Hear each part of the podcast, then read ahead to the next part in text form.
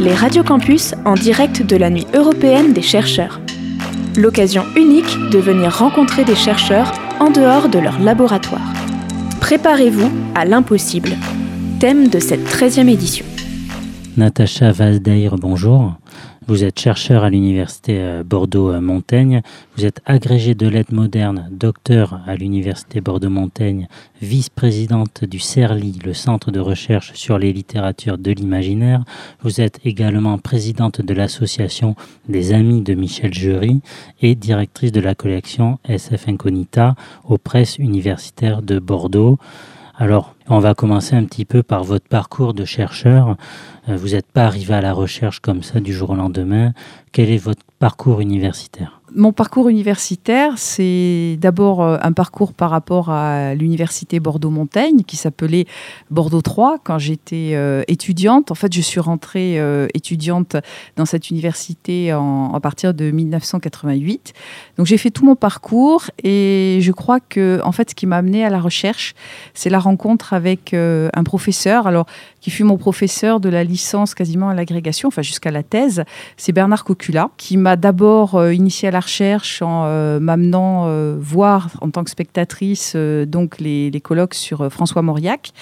Et puis petit à petit, il m'a fait faire donc une maîtrise et puis ensuite donc un, un DEA. J'ai fait mon DEA d'ailleurs sur sur Mauriac. Sauf que au moment de préparer la thèse, euh, donc entre-temps, j'avais passé le CAPES, l'agrégation, eh bien, je me suis posé plein de questions et je me suis dit qu'est-ce que je vais apporter euh, à la recherche par rapport à François Mauriac? Il y a déjà de très très grands spécialistes. Euh, je pense notamment à Jean Touzeau, par exemple, qui était professeur à la Sorbonne. Et puis, il y a eu des thèses quasiment dans le monde entier sur François Mauriac. Euh, j'avais un domaine, on va dire, plutôt de loisirs, qui était la science-fiction, puisque je lis de la science-fiction depuis que j'ai une dizaine d'années. Et j'ai dit à Bernard Cocula, écoutez, si je dois faire une thèse, je crois que j'ai envie de travailler sur la science-fiction.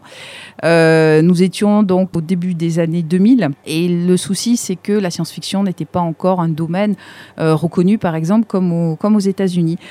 Donc Bernard Cocula a accepté, sous réserve que je travaille également euh, sur l'utopie et sous réserve bien sûr que je travaille dans le domaine français, qui était alors très très peu étudié en termes de recherche. J'ai donc commencé ma thèse au début des années 2000 et je l'ai donc euh, soutenue ici euh, à Bordeaux-Montaigne donc en 2007. Et le sujet exact de la thèse Alors le sujet exact c'était euh, société et pouvoir dans la littérature utopique française au XXe siècle. Est-ce qu'on peut faire aujourd'hui une différence entre les chercheurs hein, qui travailleraient dans le champ de la culture, comme c'est votre cas, et euh, les chercheurs euh, dits euh, de sciences dures ou alors vous, faites partie de la même famille Alors d'abord parce que les, les, méthodes sont totalement différentes. Par exemple, en littérature, il y a, je dirais, deux grandes écoles ou deux grandes méthodes pour travailler sur les corpus littéraires. Vous avez d'une part ce qu'on appelle la critique interprétative, à laquelle j'appartiens, euh, qui recoupe également euh, bah, l'histoire littéraire, par exemple. Euh, et donc là, on travaille sur des corpus un petit peu plus anciens, on essaie de dégager des lignes de force, des perspectives, alors soit sur des ensembles d'auteurs, comme j'ai pu le faire, soit sur des monographies, c'est-à-dire en travaillant sur un seul auteur. Et donc là, on essaie de trouver, je dirais, un le maximum d'informations, de sources, d'archives pour apporter finalement euh, un tableau ou un portrait le plus complet d'une œuvre et, d'un auteur ou d'un ensemble d'œuvres et d'un ensemble d'auteurs. Ensuite, il y a la critique génétique. Donc la critique génétique en littérature, c'est le domaine qui s'intéresse sur le travail vraiment de l'écriture et sur l'étude des manuscrits. Donc ça, c'est vraiment, je dirais, euh, un travail de, recherche extrêmement euh, précis, avec des logiciels spécialisés. Et donc ça, c'est peut-être en littérature ce qui se rapproche le plus de la méthode scientifique. Et euh, les sciences dures, alors nous, nous travaillons quand même essentiellement, bien sûr, sur des personnes réelles, les écrivains, mais nous travaillons sur de la fiction, c'est-à-dire sur de l'irréel. Alors que finalement, les scientifiques euh, travaillent, eux, sur le domaine de la réalité. Même si, par exemple, je fréquente un certain nombre de scientifiques, euh, et notamment un astrophysicien de Bordeaux qui s'appelle Franck Celsis, qui est euh, spécialiste donc des exoplanètes, et il a fait partie notamment de l'équipe euh, internationale qui a découvert le système TRAPPIST-1 et donc la planète Proxima b. on a souvent discuté euh, justement, et pas plus tard qu'hier, euh, sur ce sujet, sur euh, ces méthodes différentes. Et pour lui, en fait, les scientifiques sont des gens très concrets, qui travaillent sur des objets concrets, avec des méthodes d'observation, pour aboutir finalement à des hypothèses vérifiées et vérifiables. Mais tout cela prend beaucoup de temps et euh, je dirais que les outils qu'ils utilisent en plus évoluent très très vite. Et donc c'est un milieu où euh, il faut travailler avec plusieurs équipes. Euh, en littérature, on, peut travailler sur une université par exemple, quoique un réseau c'est quand même extrêmement pratique. Mais je crois qu'en science, il faut travailler de façon internationale dans une équipe pour faire vraiment progresser la science. Est-ce que vous savez si ces scientifiques-là, qui s'intéressent par exemple aux exoplanètes, euh, sont des férus de science-fiction, euh, de littérature SF ou de films de, SF Ah, mais complètement. Alors là, totalement. Je vais vous donner euh, trois exemples. Alors, l'exemple euh, d'un astronaute qui s'appelle Jean-François Clairvoy, euh, qui a travaillé donc très très longtemps au CNES, qui a évidemment eu l'occasion de programmer le télescope Hubble. Et je l'ai rencontré l'année dernière au festival Air et Espace à Saint-Médard. On a eu de grandes discussions. on a participé à une table ronde inaugurale du festival avec Michel Chevalet. Et euh, donc Jean-François Clairvoy disait que en fait quand par exemple euh, Star Trek, les nouveaux Star Trek sortaient ou les Star Wars, eh bien euh, plusieurs collègues et plusieurs astronautes eh bien faisaient la queue au cinéma pour aller voir en avant-première ces films-là. Il prenait un jour de congé. Ah totalement. Et, et, moi, enfin je veux dire, il a même dit que c'était ce type de film qui lui avait donné envie d'aller dans l'espace.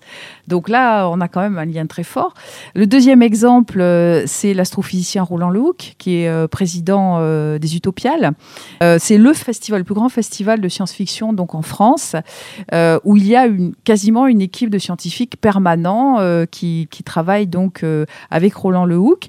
Et ce dernier est un grand vulgarisateur et il a même choisi finalement de, de, faire de la transmission de la science à travers la vulgarisation, après justement avoir eu une belle carrière de chercheur.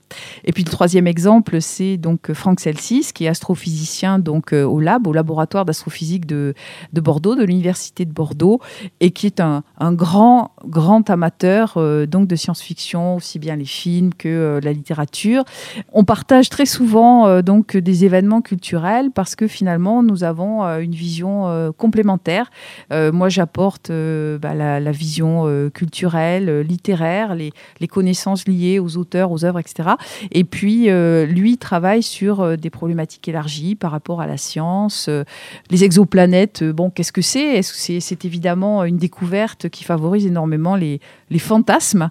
Mais euh, qu'est-ce que c'est en réalité? Est-ce qu'on pourra aller un jour euh, sur ces exoplanètes? Est-ce qu'il y a vraiment un lien fort avec la réalité? Il y a quelques clichés hein, qui sont attachés à, la recherche. On dit que le chercheur est un solitaire. Est-ce que c'est vrai? À vous écouter, j'ai pas trop l'impression que vous êtes tout le temps en vadrouille, vous rencontrez énormément de monde. Est-ce que vous êtes une solitaire? En fait, la recherche, oui, c'est un travail d'érudition, d'écriture. Et donc, il y a des moments euh, où il faut rester seul euh, pour écrire, pour problématiser, euh, pour écrire des articles, pour, par exemple, bah oui, terminer la correction d'un livre, pour faire des recherches en bibliothèque, voire faire des, des, recherches sur Internet, puisque beaucoup de sources maintenant sont, sont sur Internet, en, libre, je dirais, en libre service. voilà, donc il y, y a ce temps-là qui est très important. Et oui, là, le chercheur il est seul parce que personne ne peut l'aider. Il est un rat de bibliothèque. Oui, on peut dire ça. Enfin bon, par rapport à Internet, peut-être moi. Hein. oui, on peut être bibliothèque virtuelle, alors peut-être. Voilà, une bibliothèque virtuelle, mais oui, il y a un moment donné de, solitude où tout simplement il faut aussi laisser le temps euh, aux idées de se développer, de se conceptualiser, de s'écrire. Et puis il y a une euh, deuxième dimension, euh, c'est qu'on ne peut pas faire, à mon avis, on ne peut pas faire de la recherche seul. Donc, ce qui veut dire qu'il faut être dans un réseau et il faut favoriser des échanges. Donc, ça peut être des échanges lors des colloques. cette année, j'organise mon dixième colloque qui aura lieu donc chez Mola et à la Maison de la, Recherche. C'est le colloque donc, du CERLI 2017 que nous avons consacré au voyage intérieur et espace clos dans les domaines de l'imaginaire. Donc c'est les vaisseaux, euh, les châteaux, voilà comment ce thème-là a été traité donc dans la littérature, dans le cinéma, euh, dans les séries, euh, voilà dans tous les, les domaines transmédiatiques. Donc des colloques, et puis aussi, euh, il y a toute la part de vulgarisation de la recherche vis-à-vis du grand public. Les scientifiques des sciences dures, c'est un travail qu'ils font euh, très très volontiers, et je crois qu'en littérature, il faut le faire aussi. Donc c'est participer à des événements euh, culturels, des festivals. Donc c'est pour ça que je bouge souvent, parce que je suis souvent invitée dans ces, festivals pour faire des conférences, participer à des tables rondes.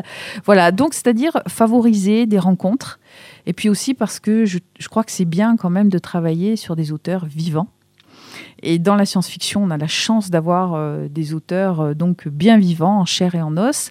On peut en citer quelques-uns là comme ça. Oui, bien sûr. Pierre Bordage, qui est devenu euh, Girondin, qui est un des, grands écrivains donc de la science-fiction actuelle. Par exemple, le Toulousain Jean-Claude Degnac.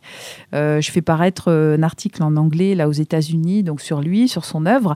Et donc j'ai vraiment travaillé deux concerts avec lui pour éviter évidemment de faire une critique interprétative faussée.